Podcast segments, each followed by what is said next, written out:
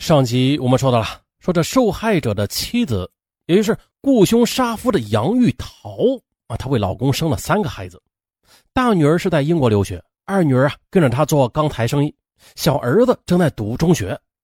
可此时呢，生前的汪长平他又迷恋上了赌博，啊，之前吸毒，这又赌博，又好色成性，啊，这成了五毒俱全的富豪了。杨玉桃担忧丈夫长此以往会将家底败光。啊，你总不能以后让孩子将来露宿街头吧？于是便劝丈夫。可是汪长平呢？他对妻子的苦口婆心的劝规不仅当成耳边风，而且呢，这家庭暴力还是步步升级。只要在外边不开心，回家就是对老婆找茬，随手抓起烟灰缸、花瓶就砸。砸完之后呢，扔下头破血流的妻子就扬长而去。妈妈，你听我的，你赶紧离婚吧，否则不被爸爸打死打残，也会被折磨疯了呀！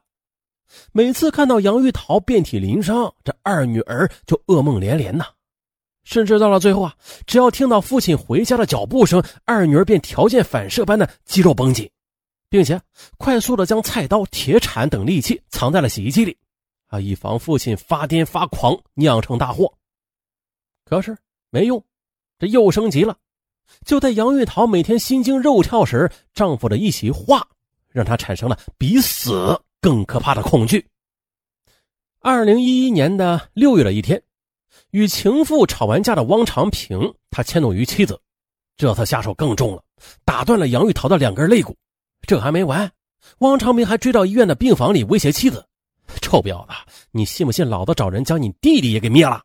不，我求你了，我弟弟从来不招惹你，你身为姐夫，为何生此歹念呢？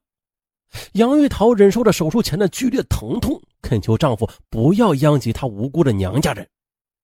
汪长平他目光仍旧透出阴毒的杀机，除非咱俩马上离婚，否则你还有你的娘家人，我都不会放过的。杨玉桃出院之后决定跳楼自杀，她真的是走投无路了。临死前呢，她向湖北省仙桃市的闺蜜张体琼临终托孤。我最放心不下的就是小儿子了，我死后，请你帮忙照顾他，他现在正处于青春叛逆期，我真的不放心他。哎呀，姐，你真傻！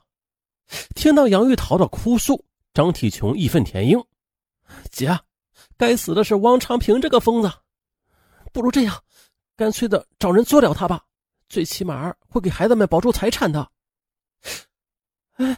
这一语惊醒梦中人，杨玉桃顿时眼前一亮，当即便委托闺蜜：“行，我愿意出资一百万，你帮我找人，越快越好。”很快的，因为赌博而债台高筑的黄小林和周贤进找上了门，还由此的一桩惊心动魄的谋杀跌宕起伏，其情节堪比是影视剧情。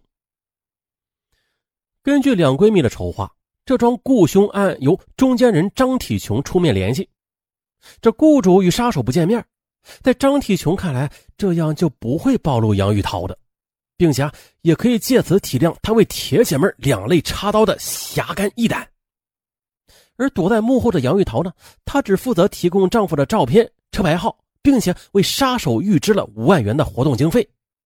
于是呢，两名杀手在拿到钱之后，立刻从仙桃赶至了宜昌。啊迅速的购买了一辆摩托车，开始跟踪汪长平。然而的，这几个月下来，他俩就始终的找不到下手的机会。啊，这五万元很快就花光了，还没钱了。黄小林等人又通过中间人张体琼向雇主申请预支十万元的活动经费。可此时的杨玉桃，他却起了疑心，他怀疑这两名杀手不是来干事的。很可能是骗钱的啊，是骗钱的水货杀手。就在心急如焚的杨玉桃快要失去信心时，这杀手终于的找到了下手的机会。一天晚上，汪长平独自走进一家花店，购买了一束娇艳的玫瑰花。黄小林在旁边偷听到了这汪长平给情妇张婷婷打电话：“宝贝儿啊，今天是你的生日，我呢给你预定好了烛光晚餐，等会儿见，我去接你。”可当汪长平走出花店时，躲在暗处的周贤进他射出了弩箭，汪长平应声倒地。两位杀手认为这汪长平必死无疑。不料的，这汪长平只是受了点惊吓啊，吓倒了，然后受了点皮外伤而已。事后他还打电话给妻子呢：“他娘的倒霉啊！老子今晚遇到打劫的了。哎呦，幸好老子福大命大呀，还好一个铜板都没丢，好嘛，把杀手当成打劫的了。”就在两名杀手沮丧之际的二零一二年五月下旬的一天，张体雄突然找到了黄小林还有周贤进，传达了雇主的最新指示，请两位紧急刹车啊，原计划立即取消。这玩的又是哪门子事儿啊？原来呢，就在两个月之前呢，杨玉桃她经历了人生中最为欣慰的事儿。那天，正当丈夫对她施暴时，在读中学的小儿子回到家。他用身体护住了妈妈，并且厉声警告爸爸：“我妈妈是天下最好的妈妈，我不允许任何人伤害她，哪怕你是我爸爸。今后再敢动我妈妈一手指头，我绝对不放过你。”儿子愤怒的宣战，强烈的震撼了王长平。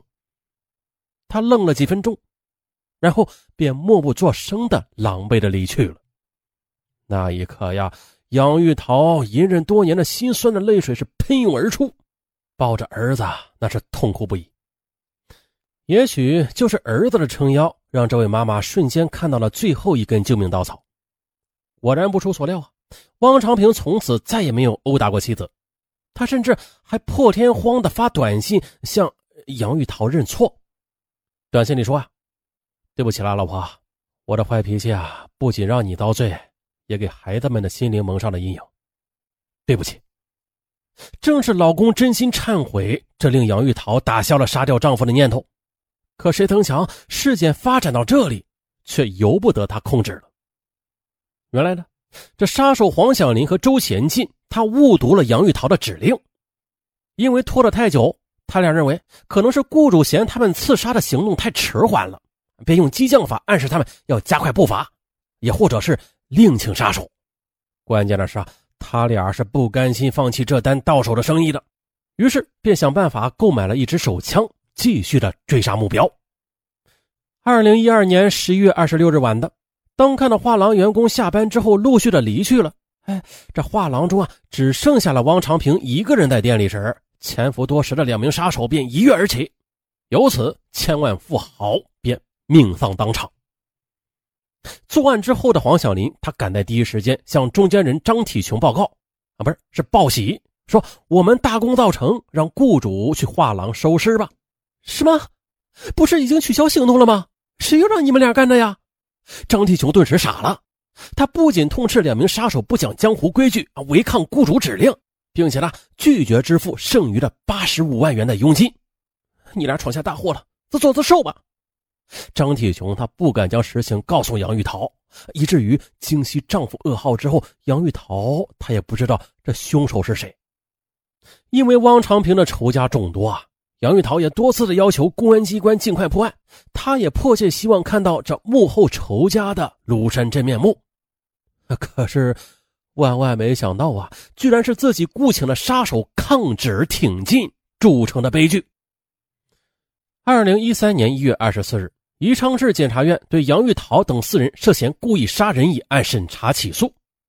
杨玉桃辩称，自己啊已经取消了行刺指令，属于犯罪中止。两名杀手辩称，这雇主指令含糊不清。而公诉机关认为，如果杨玉桃的行为属于犯罪中止的话，那么他应当及时的、主动的到公安机关投案自首，那就不会发生失控的惨剧了。这。才是属于真正的犯罪中止啊！案件到最后也没有给出判决结果，上文呢也也不好给大家编啊。其实这结果不是最重要的，呃，怎么说呢？多行不义必自毙。那像今天的这位五毒俱全的千万富豪，怎么说呢？真的是连老天爷都不帮你，因为儿子已经救你一命了，但是呢，最终的结果还是。哎那这算不算是冥冥之中啊？